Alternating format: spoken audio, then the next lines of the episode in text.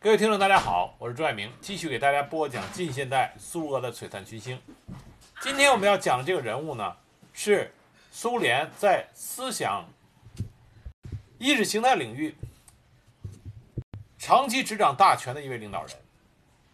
知道他名字的人其实并不多，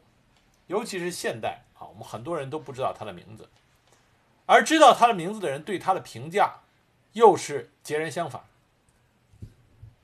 比如说，推崇他的人给他的外号叫“头号思想家”，而反对他的人给他的外号叫“灰衣主教”。这个人就是在苏联共产党历经了斯大林、赫鲁晓夫和勃列日涅夫三个时期，具有极高的共产主义理论水平和思想水平的意识形态掌控者——米哈伊尔·安德烈维奇·苏斯洛夫。苏斯洛夫这个人，我认为他对共产主义理论、对于马列主义都有着非常深刻的理解和认识。他对于共产主义如何执政也有着很深刻的见解。这也是为什么他在对思想意识形态领域掌控的时候，会看到很多截然相反的表现。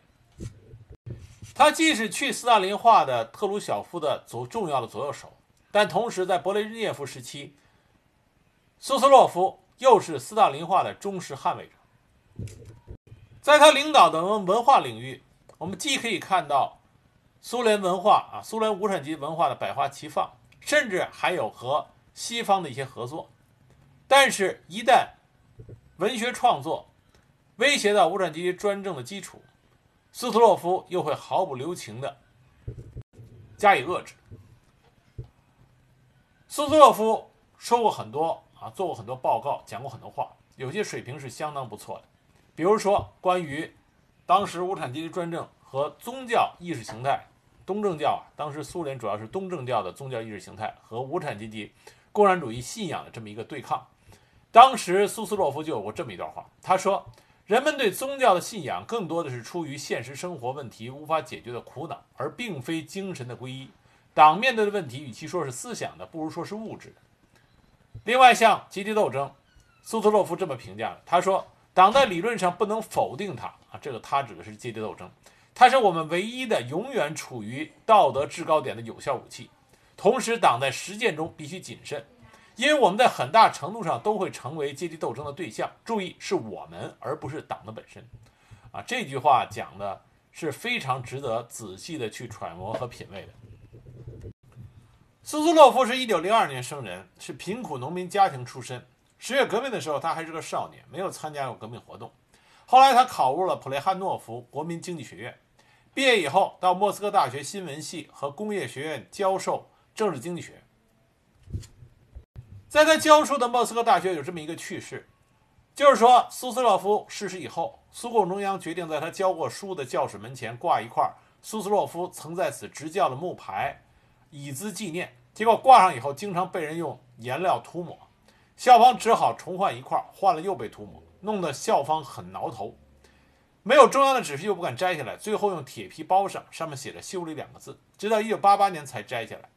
那么，一九八八年，校长征求师生的意见，要摘不摘这个木牌的时候，很多师生竟然不知道苏斯洛夫到底是谁。而这个时候，离苏斯洛夫去世仅仅六年。那么，在苏斯洛夫在莫斯科大学做助教的时候，正是斯大林对于党政军的高级干部进行大清洗。那么，因为人杀的差不多了，所有的领导岗位都急需填补。而这个时候，苏斯洛夫不时地向《真理报》投稿。苏斯洛夫的文笔非常好，最重要的一个特点就是他非常能够旁征博引，能够大量引用领袖们的话，啊，比如说列宁的话，比如说斯大林的话，而且都能引用的恰到好处。所以当时《真理报》的主编梅赫利斯就非常赏识他。这个梅赫利斯啊，知道人并不多，但这个人在苏联历史上是非常的凶残狠毒。他对苏联人民所犯下的罪行，并不亚于。贝利亚在卫国战争期间，他曾经是大本营的代表，也就是斯大林的私人代表，到克制方面军监督作战。因为这个人对军事一窍不通，却又喜欢指手画脚，最终导致当时苏联红军丢掉了克里姆半岛。别看这个人是《真理报》的主编，实际上这个人的文化程度很啊很差很低。据苏联的一些资料就说，他连月亮为什么不会发光都不知道。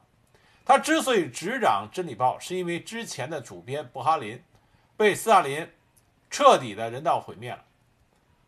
斯大林为了保证《真理报》这个党的喉舌是由自己的人控制，所以就调麦赫利斯这个自己的忠实走狗进入到这个重要阵地。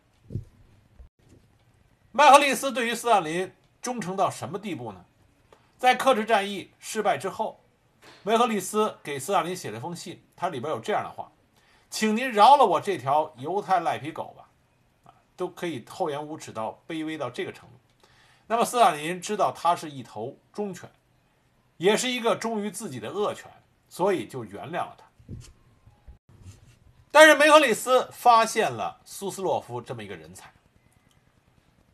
引用列宁、斯大林的语录，甚至连莫洛托夫、卡冈诺维奇的语录，他也可以很快的找到。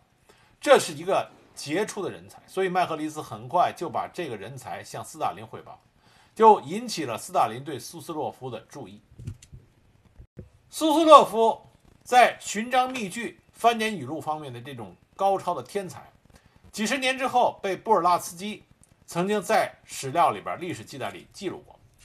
那个是在1964年苏共中央二月全会期间，当时赫鲁晓夫责成苏斯洛夫必须就谴责斯大林个人崇拜做个人发言。那布尔拉斯基等人在为苏斯洛夫准备了发言稿，在商量定稿的时候，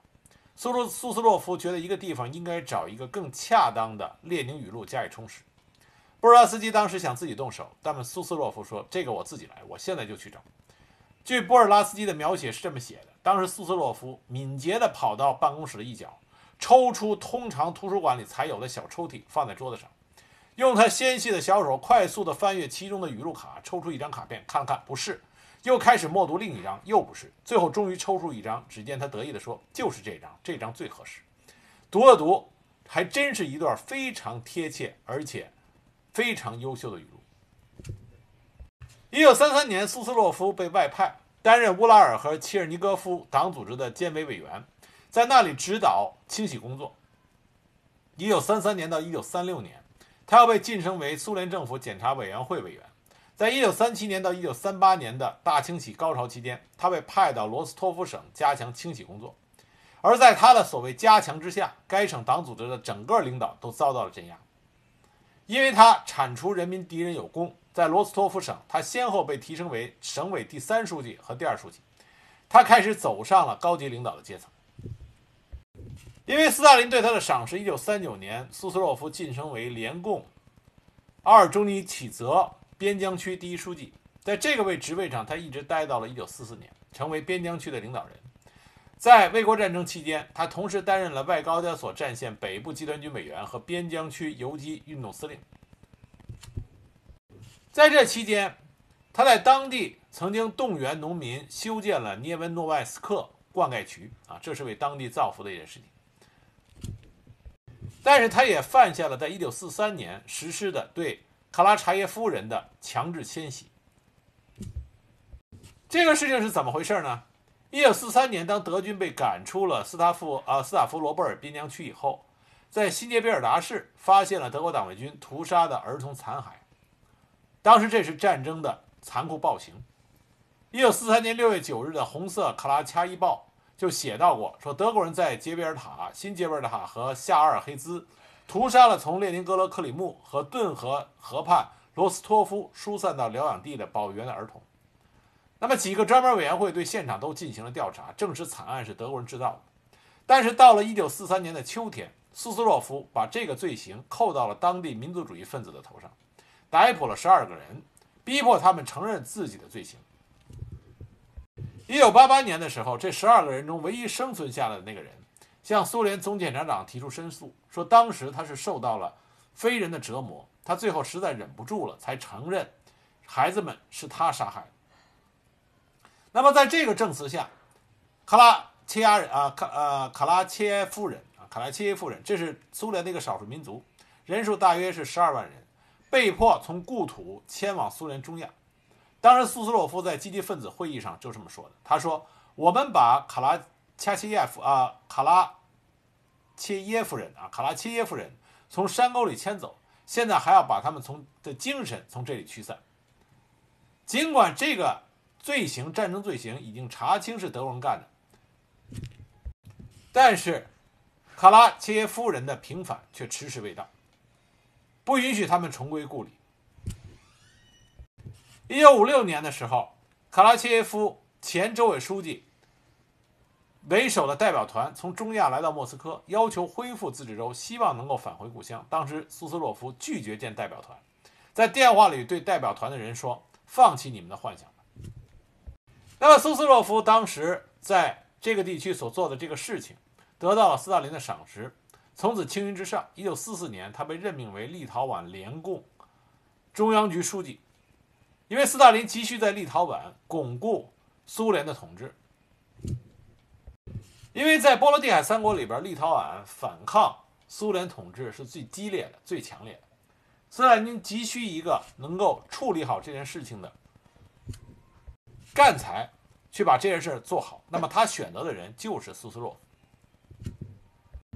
当时立陶宛的情况很复杂，因为立陶宛在并入苏联后不久就被德国占领，基本上没有经过苏维埃化。当地大多数的居民都信奉的是天主教，很难接受苏联的政治体制。大批的知识分子在一九四零年之后纷纷迁居到国外，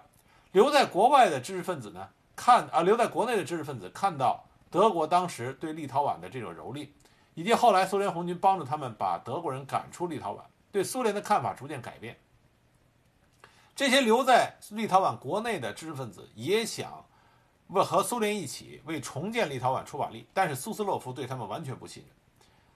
甚至把他们作为要打击和消灭的对象，把他们从各个岗岗位上撤下来，不让他们担任任何工作，有的甚至被流放到西伯利亚。从1944年底到1946年的春天，根据苏斯洛夫的请求，从苏联其他加盟共和国抽调了六千多名干部，接替立陶宛的工作。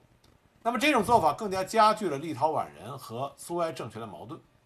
那么紧接着，苏斯洛夫在推行农业集体化的过程中，也遭到了立陶宛人的激烈反抗，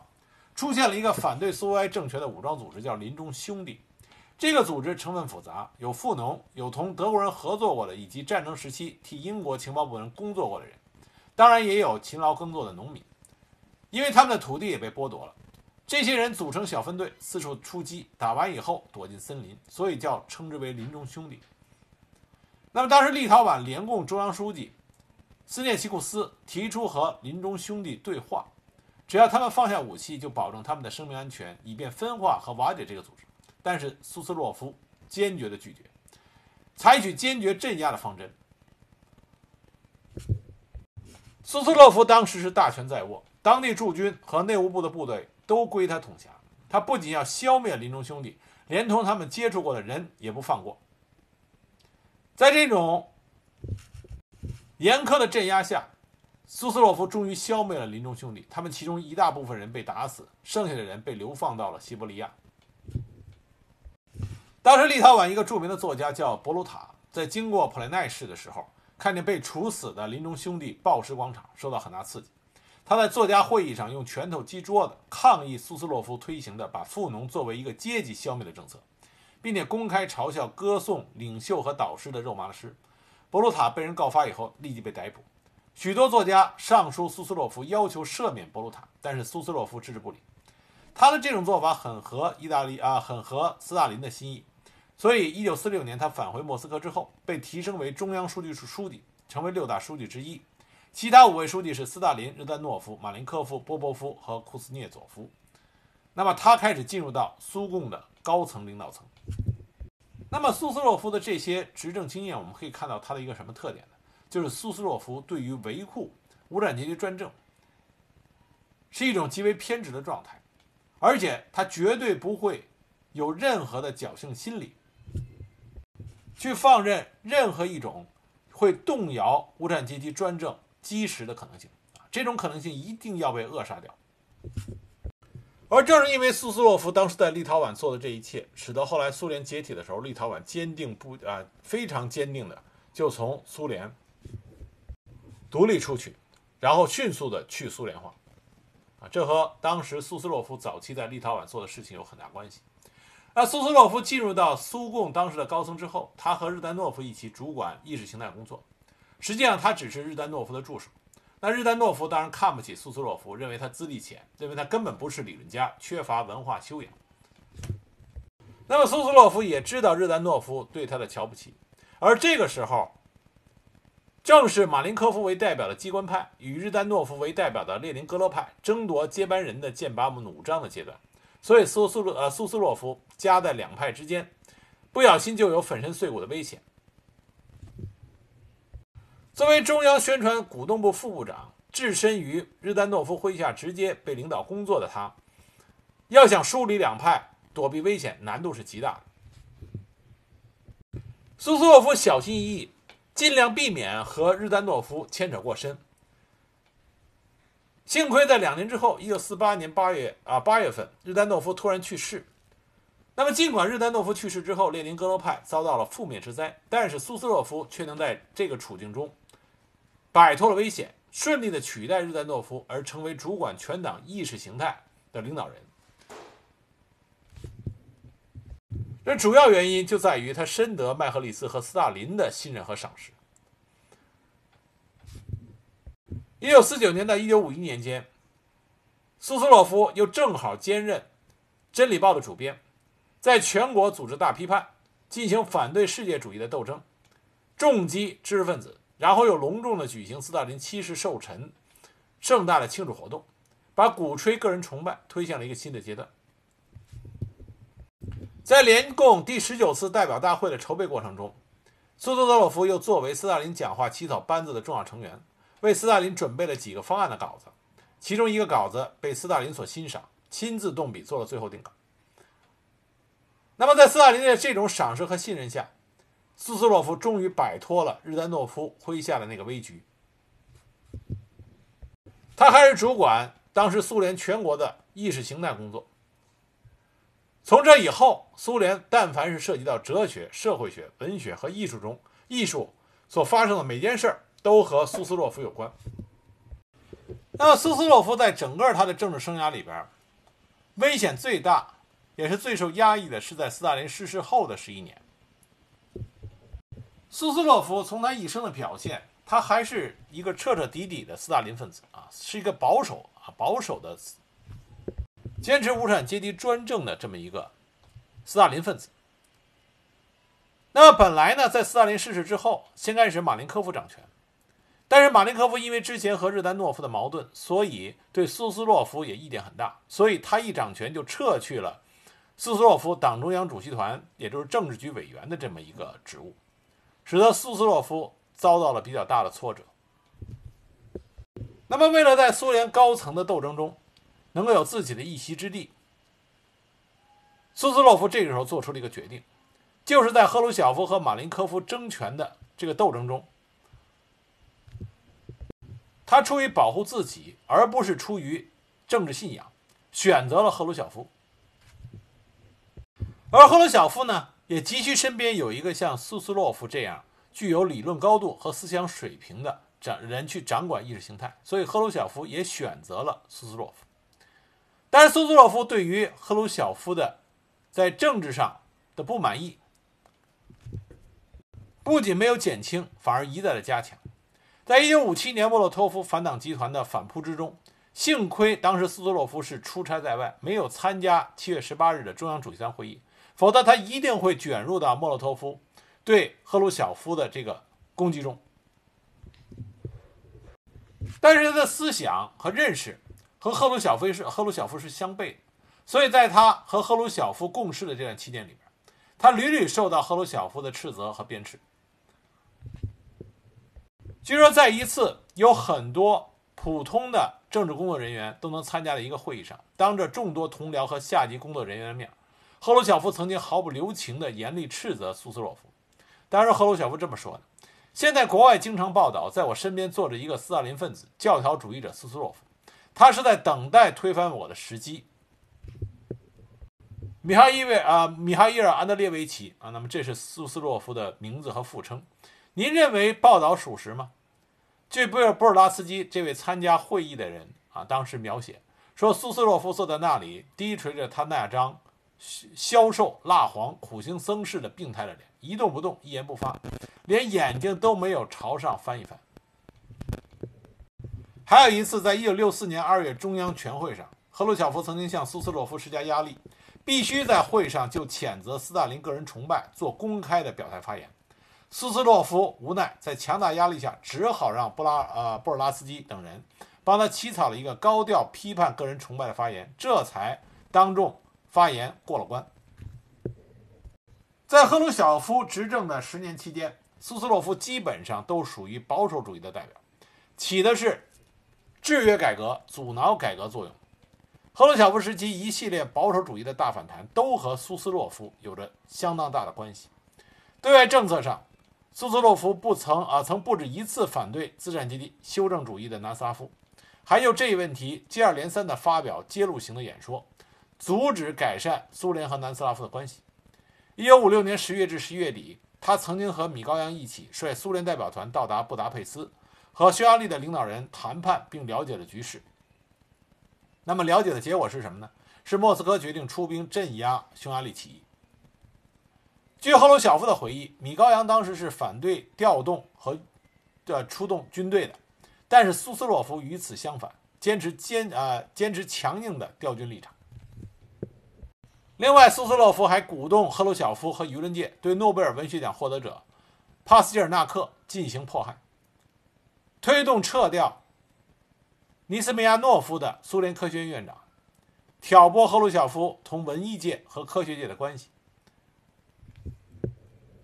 那么这些自然就引起了赫鲁晓夫的警觉和不满，所以六十年代初，赫鲁晓夫排除了苏斯洛夫对党和国家意识形态工作的直接领导。把这个工作委托给了苏共中央意识形态委员会主席伊里切夫，而苏斯洛夫只是负责苏共同各国共产党和工人党的联络工作。那么苏斯洛夫对自己的大权旁落耿耿于怀，同时也对苏共二十二大之后非斯大林化的进展，对意识形态进一步向民主化方向的发展心怀不满。于是他和谢列平一起，共同策划了一出练马场闹剧。当时，莫斯科的革新派画家在练马场举行画展，参展的六十位画家都出自别柳京画室。别柳京在赫鲁晓夫与练马场的回忆录里这么写的：说当时啊，赫鲁晓夫、柯西金、布里扬斯基、基里连科、苏斯洛夫、谢列平这些当时苏共的高层领导人来看他们的画展，而参加画展的这些别柳京画室的这些画家大概有三十人。年龄段二十五岁到三十五岁之间，那么赫鲁晓夫上来以后就开始看他们的画。据说当时赫鲁晓夫看这些画，越看就越恼火，脸色变得越来越的可怕。那么意识形态委员会主席伊里切夫本来是可以消除到赫鲁晓夫怒火的，但是没有想到这一点。那么苏斯苏斯洛夫当时在旁边却大谈说这些画家们故意画这些丑八怪。谁也不需要所谓艺术作品，并解释人民需要什么，不需要什么。所以越说赫鲁晓夫的火越大。那么最后，赫鲁晓夫终于爆发了，说：“这些画家，你们画的到底是什么玩意儿？你们怎么能这么画？你们还有没有良心？是谁画的？”那么当时别柳京呢和其他的画家就给赫鲁晓夫解释，他们到底画了这个抽象派艺术到底是什么意思。那本来赫鲁晓夫慢慢的听着。有所缓和，结果这个时候，苏斯洛夫再一次在赫鲁晓夫的耳朵边说了些什么，那么赫鲁晓夫就彻底的炸了，他直接就说：“别柳京，你听着，我作为部长会议主席对你说，所有的这一切都不是苏联人民所需要的，你明白我对你说的话吗？”那么苏斯洛夫这个时候也指着当时一个叫米罗诺夫画的叫乌利斯克的风景画问，说：“这表现的是什么？”别柳京说：“这表现的是乌利斯克市。”生产水泥的城市，那里到处都覆盖着一层灰色粉末，但是人们仍然出色的工作，仿佛没有注意到粉末。那么苏斯洛夫就喊起来说：“你怎么能说有粉末呢？你到过乌里斯克没有？那里干活的人都穿着白大褂，干净极了，白大褂。我记得那座灰色城市，树都是蔫了。”这是别柳京对苏斯洛夫的回应。那么在这种情况下，这个画展就成为。苏斯洛夫攻击利切夫对于意识形态领域的控制不到位的一个重要原因、重要理由。但在这之后，赫鲁晓夫依然不重用苏斯洛夫，依然让他只是负责协调与兄弟党关系。那么在这种情况下，苏斯洛夫就逐渐的倾向于反赫鲁晓夫的那个集团、那个联盟。推翻赫鲁晓夫主要的发动者是谢列平、波德戈尔内和勃列日涅夫。那么苏斯洛夫是其中重要的一员。据说当时赫鲁晓夫被米高扬从度假的黑海之滨请回来开会的时候，他进入到会场，依然按照以往的习惯，向主席台上他往常的座位走过去。这个时候是苏斯洛夫站起来，温和地跟他说：“尼基塔·谢尔盖维奇，啊，谢尔盖耶维奇·克鲁晓夫同志，请您在门口那张椅子坐下吧，这是今天给您准备好的位子。”赫鲁晓夫才知道自己被手底下的这帮亲信给阴谋政变了。紧接着，1964年10月召开中央全会，逼迫赫鲁晓夫退休。会上是由苏鲁斯洛夫做的报告，隶属赫鲁晓夫执政十一年的错误。啊，有人说这是苏斯洛夫自己主动做的报告，但也有资料说，当时因为勃列日涅夫和波德戈尔内两个人不肯念，米高扬老奸巨猾也不愿意念，最后只好轮到苏斯洛夫念。但不管怎么样，事实是苏斯洛夫在中央全会上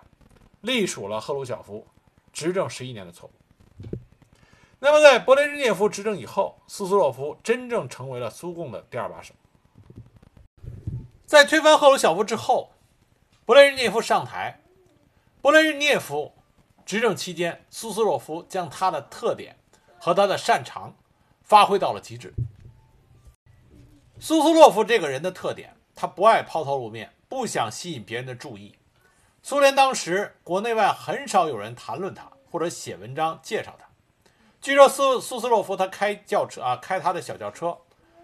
从来都没有超过每小时六十公里，而他经常把汽车停到克里姆林宫大门不远的地方，然后自己再步行去办公室。对部下从来不大声的斥责，对所有人都彬彬有礼，经常和跟自己身份地位差了十万八千里的普通职员握手问好。在他。进行讲话的演讲稿里边，他经常会删去那些强烈尖刻的用语和比喻。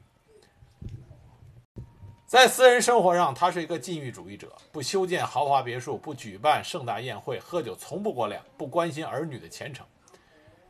他不像勃列日涅夫那样热衷于虚名，热衷于勋章。不，苏斯洛夫从来没有过学位和学术职称，他也不渴望得到。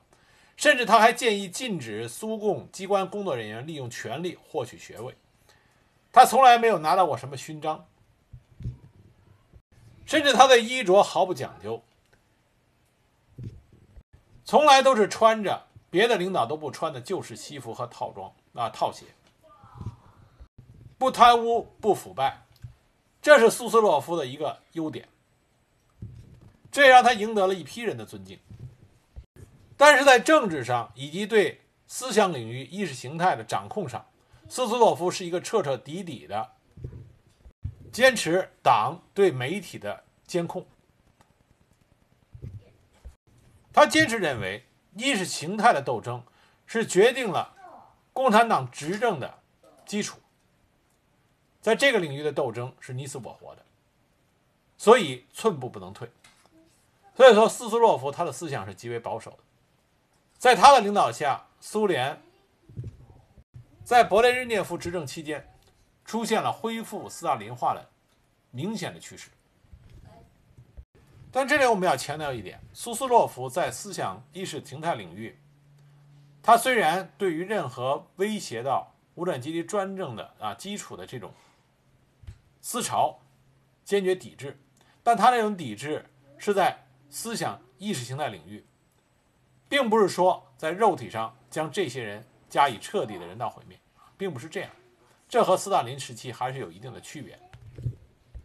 而勃列日涅夫，我们前面讲到，勃列日涅夫本人在思想上、理论水平上都差了一大截子，所以他也急需苏斯洛夫这样不愿意到台前去争权夺利，那么同时思想水平很高，理论水平很高。那么勃列日涅夫就希望苏斯洛夫能够帮他，而苏斯洛夫也是欣然受命。所以，虽然在勃列日涅夫刚上台的时候是三驾马车，那么苏斯洛夫是第四号人物，但是很快苏斯洛夫就上升为第二号人物，牢牢地掌控了内政外交和意识形态的大权。他负责当时苏联国内整个意识形态的政策问题，领导大众舆论工具，监督书报检查制度。文化艺术、高等和中小学教育、国家和宗教团体之间的关系。我们这里说几个具体的事情，我们就可以一窥苏斯洛夫在控制思想文化领域他的特点。比如说，我们很多人啊，那么现在可能呃比较少，但是在八九十年代，很多人都看过很多著名的苏联电影。那么苏联电影有很多上佳的作品，比如说《莫斯科不相信眼泪》。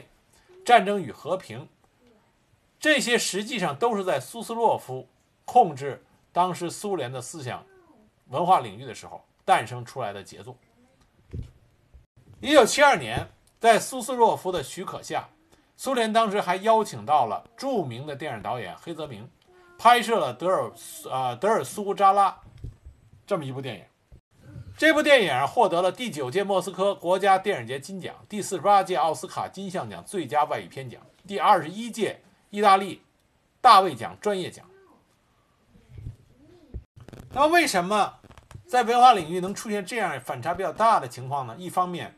苏斯洛夫控制文学作品；另外一方面，又能做到百花齐放、佳品频出，是因为这些我们所说的。杰作《莫斯科不相信眼泪》，还有黑泽明拍的这些电影，并没有去涉及到动摇到苏联无产阶级专政的基础。但有些文学作品触及到这个敏感的区域以后，那么苏斯洛夫是毫不留情的加以控制。啊，这就是苏斯洛夫的一个重要的特点。那么另外一个事情呢，就是索尔仁尼琴这位著名的苏联的意见分子。都知道索尔仁尼琴敢于批判，桀骜不驯，但是他对苏斯洛夫的观感还很不错。那么索尔啊，索尔仁尼琴曾经写到过，说一九六二年十二月，特瓦多尔斯啊特尔特瓦尔多夫斯基带他到克里姆林宫参加苏共领导人与文艺工作者会面活动。那么当时呢，索尔仁尼琴就在大厅里转，啊，别人就给他介绍。和各种的作家、电影工作者、画家认识，那么突然之间，电电影厅里有一个瘦高的人，长着一张聪明睿智的脸，这是索尔仁尼琴的原话啊。在电影厅里有一个瘦高的人，长着一张聪明睿智的脸，向我们走过来。那人使劲地握着我的手，说他读了一番杰尼索维奇的一天，表示非常喜欢。他握着我的手，不停地摇摆，仿佛是我最亲密的朋友。其他人见面都自报姓名，只有这个人，他没说自己是谁。当时索尔尼琴就问特瓦尔多夫斯基说：“这个人是谁？”那么特瓦尔多夫斯基就低声的跟他说：“这是米哈伊尔·安德烈啊安德烈耶维奇。”那么索尔尼琴说：“这个人是谁？我不知道啊。”那么特瓦尔多夫斯基就再一次加重责备的语气说：“就是索斯洛，就是苏斯洛夫。”而苏斯洛夫当时对于索尔仁尼琴并不认识他，也不生气，而索尔仁尼琴也不知道苏斯洛夫这么大名鼎鼎的苏共对思想领域的掌权人为什么对他这么热情。但这件事造成索尔仁尼琴在一定时间内对苏斯洛夫的观感非常好，但这代表是不是就代表着苏斯洛夫平易近人呢？其实也不尽然。苏联评论家扎列呃拉扎列夫在第六层楼里边就描绘过，说当时他在现场看见《文学报》的主编科切托夫接苏斯洛夫电话的一幕，说那个时候红色电话机响了，科切托夫马上接起电话，那么向对方问好，那么一报名字，拉扎列夫就知道对面是苏斯洛夫，那么据拉扎列夫的描述。科切托夫在整个接电话的过程中，都是保持着立正的姿态，说话口气也同立正的姿态相吻合。从当时对话的内容中可以判断苏斯洛夫正在训斥他。那么科切托夫一再的保证，一定要听从党的指示，并立即执行。而这个科杰托夫当时在苏联也算是大作家，写过《若比一家》《叶尔绍夫兄弟》，在作家之中以飞扬跋扈而著称，在文学报里边也是称王称霸。可是面对苏斯洛夫的一个电话，表现的非常的奴颜卑膝。因此可以见到，可以见出来，真正了解苏斯洛夫为人的人，知道他的厉害的人，对苏斯洛夫都是唯唯诺诺，低头顺从。这个科涅托夫后来被逼自杀，据说逼迫他的人当中就有苏斯洛夫。虽然苏斯洛夫干过镇压新世纪编辑部，将索尔啊索尔尼呃任尼琴驱逐出国，开除历史学家维德维杰夫的党籍这些事情，但是他也干过一些并不是非常强势的事情，比如说他曾经跟索尔仁尼琴长谈，那么希望索尔仁尼琴不再。挑战苏共的权威。那么他有一次，当他得知一个意大利共产党出版商得到了日啊日瓦格医生的手稿以后，他还曾经亲自飞到罗马去会晤义共的总书记，要求阻止该出版商出书。那么这些小事可以看出来，苏斯洛夫并不愿意使用一些直接粗暴的手段。去达到他的目的。在一九六八年的布拉格之春之后，布列日涅夫为首的苏共高层领导啊领导层彻底取消了苏联国内的改革，在文化意识形态上也全面的拧紧了螺丝钉，开始了重新斯大林化的时期。那么在这个时期里边，苏斯洛夫主持对《新世界》杂志实施了外科手术。不同主编打招呼，就改组了编辑部的人员，迫使当时《新世纪》杂志的主编特瓦多尔斯啊特瓦尔多夫斯基辞去了主编的职务。当时的这种保守派的复旧可以说是全面的，其目标不但针对人，而且还针对思想、针对历史事实，以及针对人们得出的关于社会主义、关于和平、关于政治的新观念。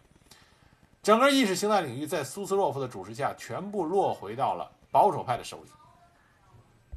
那么，在保守派掌管了思想文化领域之后，第一个被清除和清理的学科就是现代史。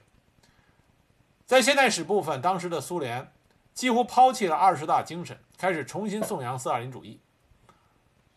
在《苏联共产党历史》这本二十啊二十大以后主编的书籍里边，只保留了有关二十大。和反对个人崇拜决议的几句话或者简单的段落。那么一些一批对苏联现代史有着客观公正研究的史学家遭到了迫害。苏联科学院历史研究所所长沃洛布耶夫因为提出了十月革命前俄国几种经济结构的理论而被解除了职务。著名的二战史专家涅克里奇因为涉及到苏联在战争初期的失败。而被迫流亡海外。那么也是在这个时期出现了对朱可夫回忆录的篡改。我们之前在讲波雷日涅夫的时候提到过，不仅是对史实的任意篡改，而且从朱可夫回忆录的书中砍掉了有关1937年对红军高级指挥人员实行镇压的这一章。而对于二战初期的失败，也是大大的缩小了规模。对于失败的原因。不是加以歪曲，就是语言不详的进行回避。在经济学领域也进行了批判和清理，具体的表现是新西伯利亚的商品学派遭到了保守势力的围攻和打击。那么，当然，商品学派最终还是坚持并生存了下来。这些都是在苏斯洛夫的主持下进行的。另外一件事情，苏斯洛夫帮助勃列日涅夫。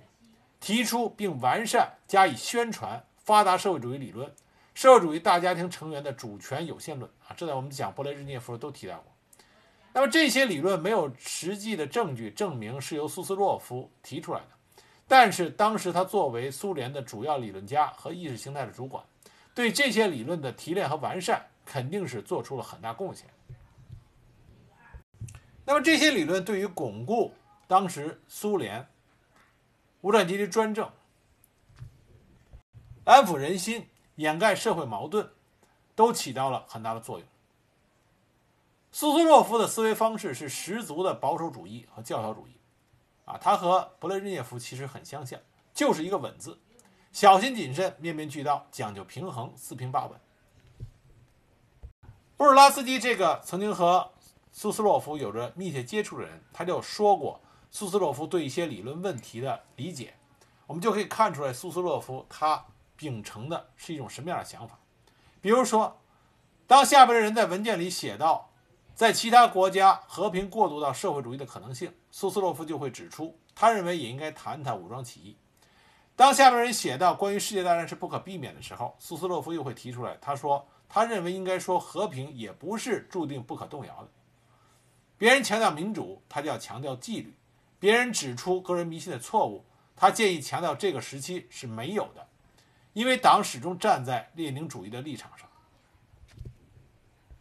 当人们指出集体化时期并不是一切的尽善尽美，那么苏斯洛夫就会建议应该指出伟大变革的历史意义。那么从这些观点和理论上，我们就可以看出来，苏斯洛夫他就是要维护面面俱到。苏斯洛夫在这些细节上，他的关注度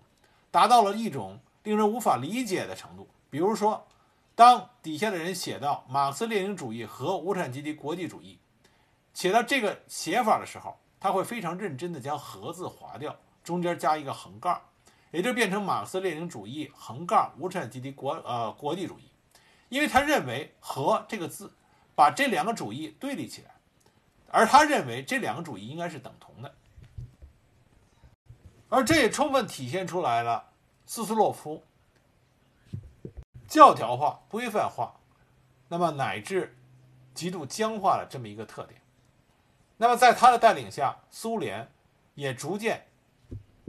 进入到一个精神文精神文明领域、意识形态领域过度僵化、缺乏创新的这么一种状态。那么，另外两件可以充分体现出苏斯洛夫这种教条化特点的两件事情，一个是苏斯洛夫每年都会把党中央的会计叫到他办公室来两次。向他报告半自己半年收支的情况，然后拉开抽屉，将剩余的工资全部上缴。他到外地视察一定要交饭费。这个听上去是一个非常不错的领导人的风范，但是他的另外一面就显示出他的教条了。当然，这个事情是登呃登在《涅瓦》杂志一九八九年《涅瓦》杂志上，由作家格拉西莫夫写的一个啊半小说的文章。是不是真实存在啊就不知道了。但是这个文章呢是以讲苏斯洛夫为主人公的，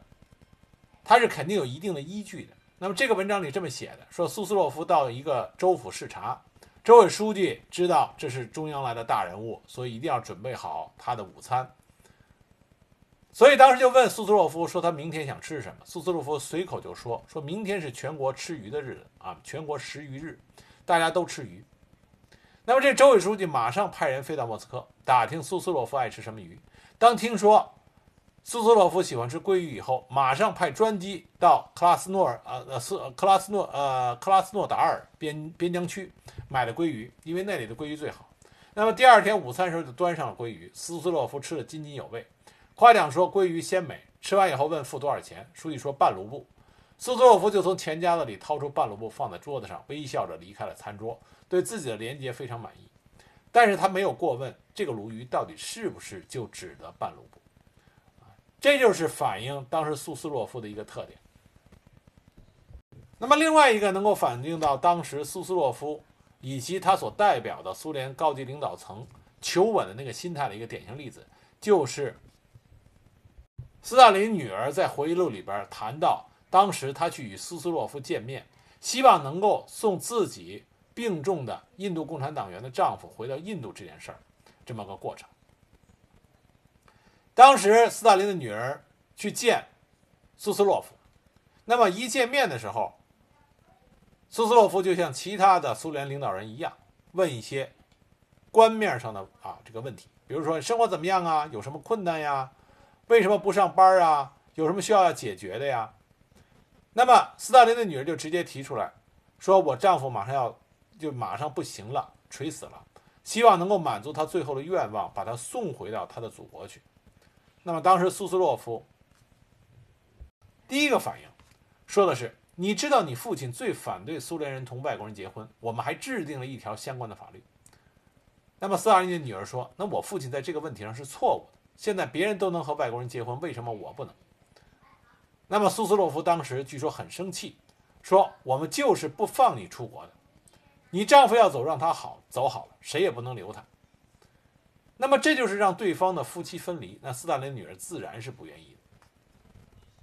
当时斯大林的女儿也很生气，跟苏斯洛夫就吵起来了，说我丈夫会死的，他会死在这里，用不了多久，他这样死会使我们大家难堪，使我内疚，我绝不允许，这将是我们大家的耻辱。那么苏斯洛夫就说：怎么会是耻辱呢？不是一直给他治疗吗？谁也不能责备我们没有医治他的病，他是病人，死了就死了呗。但你不能出国，外国人会挑衅的。紧接着，斯大林的女儿就和苏斯洛夫两个人就发生了争执。斯大林的女儿一再的强调：“这是我自己的事情，我要把我的丈夫带回国去，我不能让他死在异乡。”那么苏斯洛夫不断的强调着：“你是斯大林的女儿，你出国去，你就会带来对我们政权不利的影响。”有人就会拿你这件事情，来别有用心的进行挑拨。两个人就是两个完全说不到一块儿去的人。最终，苏斯洛夫说：“你干嘛非要出国呢？你看我们全家，包括孩子们，谁也不想出国，没意思。”那么，斯大林的女儿觉得完全没有办法进行沟通。最后，他走了，并且在他回忆录里，他用这么说的：“他说。”我走了，带走这个现在领导全党的花岗石脑袋的人留给我的可怕的印象。最终，斯大林女儿的丈夫死在了莫斯科。那么，一九六六年，斯大林女儿将她丈夫的骨灰护送到印度德里，那么再也没有回到苏联，实际上就是叛逃了。赫鲁晓夫曾经在他的回忆录里提到过，说如果让斯大林的女儿在德里能够多逗留一点时间。啊，多逗留一段时间，能够早一点回去，不逼他，他是会回国的，不会给苏联到当时造成那么尴尬的影响。但是可惜处理的人不是赫鲁晓夫，而是苏斯洛夫。苏斯洛夫有没有工作能力？他有。他有没有理论水平？他也有。他曾经跟中国，啊，中国共产党直接进行论战，他指责中国共产党是托洛斯基主义，文章写的也是非常的针锋相对。他工作非常的勤勉，事无巨细，任劳任怨。他所有的观点、思想和理论，都是为了维持和维护苏联的无产阶级专政，能够在苏联维持进行下去。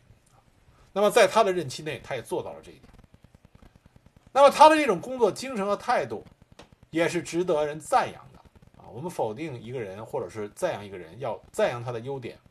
啊，批判他的缺点，或者说理解他到底是如何成为这样的领导人。戈尔巴乔夫就曾经感叹说：“斯斯洛夫这个人真了不起，很聪明，现在还承担着政治局和书记处那么多的工作。”戈尔巴乔夫说这句话的时候，是苏斯洛夫当时最后一次住院，很快就去世了。这个时候，戈尔巴乔夫说的。那么他接着说：“我不明白他怎么能应付得了这一切。要论做书记处的工作，谁也比不上他。他总是那么的有条不紊，充满信心。啊，这是对苏斯洛夫工作态度、工作能力的一种高度认可。苏斯洛夫最后是死在了勃列日涅夫的前头，勃列日涅夫为他举行了极为隆重的葬礼。据说他的规模，葬礼规模和斯大林的葬礼不相上下。”苏斯洛夫逝世的时间是一九八二年一月二十六日，他死后被安葬在列宁墓后的克里姆林宫红场墓园之下。他写了一些著作，包括《苏斯洛夫文集》《马克思列宁主义与当代》《马克思列宁主义工人阶级的国际主义学说》《苏联红军在六十年代到八十年代的战术》啊，但这样这个是他合著，他主要写政治思想部分。那么，另外在他执政苏联。意识形态期间，他写了很多重要的文章啊，重要文章，比如说，妥善安排斯大林葬礼的《告全体苏联劳动人民书》，批判铁托。一九四八年在情报局讲话，批判铁托反苏集团，题目是“保卫和平与反对战争挑拨者的斗争”。真理报一九五七年七月十日社论揭批贝利亚集团的“党和人民不可摧毁的团结”，批判马林科夫、莫洛托夫反党集团的苏共一九五七年六月全会报告。那么，在中苏论战中阐述苏联观点的关于苏联为国际共产主义运动的团结而斗争，还有像1974年发表在苏联杂志上的《列宁主义和世界的革命改造》，这些文章都对后来和当时国际上的共产主义理论和国际共产主义运动有着很大的影响。虽然苏斯洛夫他本人并不注重于那些虚名，但是他依然获两次获得过社会主义劳动英雄称号，一个是在1962年，一个是在1972年，获得过列宁勋章五枚、十月革命勋章一枚、一级卫国战争勋章一枚。对苏斯洛夫的评价，客观评价，那么一直具有争议性。他的的确确维护了思想意识形态领域。共产主义在苏联的基石和稳定发展啊，这是他对于苏共做出的杰出贡献。但是他的这种控制，也极大的压制乃至扼杀了苏联内部对于艺术文化这种自由的追求。那么在这一集的最后，我们来给大家念一下。在一九七四年，别有金画室就是练马场闹剧里边涉及的那个追求现代艺术的别有金画室的一百名画家，在一九七四年联名致信给苏斯洛夫，要求他下台。里面有这么一段，是这么写的：艺术像河流，无论您的堤坝，无论您如何想方设法让河水。倒流入你们用查禁和摧毁设置的钢筋水泥的河床，都无法阻止河水的奔流。最可怕的是，您唯一的目的就是剥夺俄罗斯人的精神生活，把他们变成执行您荒谬而残酷的意愿的机器人。您的宗旨是使俄罗斯文化粗浅化，宣传极端贫乏的理想，否定苏联人精神兴趣的复杂性。您的意识形态的基本原则是使苏联各族人民变得蒙昧啊蒙昧，以便您制造毁坏人类社会正常生活的一切规律的土壤。这是当时别尔金画室一百名画家联名写的信里边对苏斯啊对苏斯洛夫的一个评价。所以说，对苏斯洛夫的评价要关键看你从哪个角度，站在谁的立场，来对他所做的这一切。进行评估，啊，这是近现代历史人物中的一个比较普遍的现象。那么今天这集呢，给大家讲了苏联在赫鲁晓夫和勃列日涅夫时期头号思想家，也是被人称之为“灰衣主教”的苏斯洛夫。那么下一集呢，给大家继续讲一讲和勃列日涅夫并称“三驾马车”的勃列日夫勃列日涅夫执政期间。主掌经济改革的柯西金。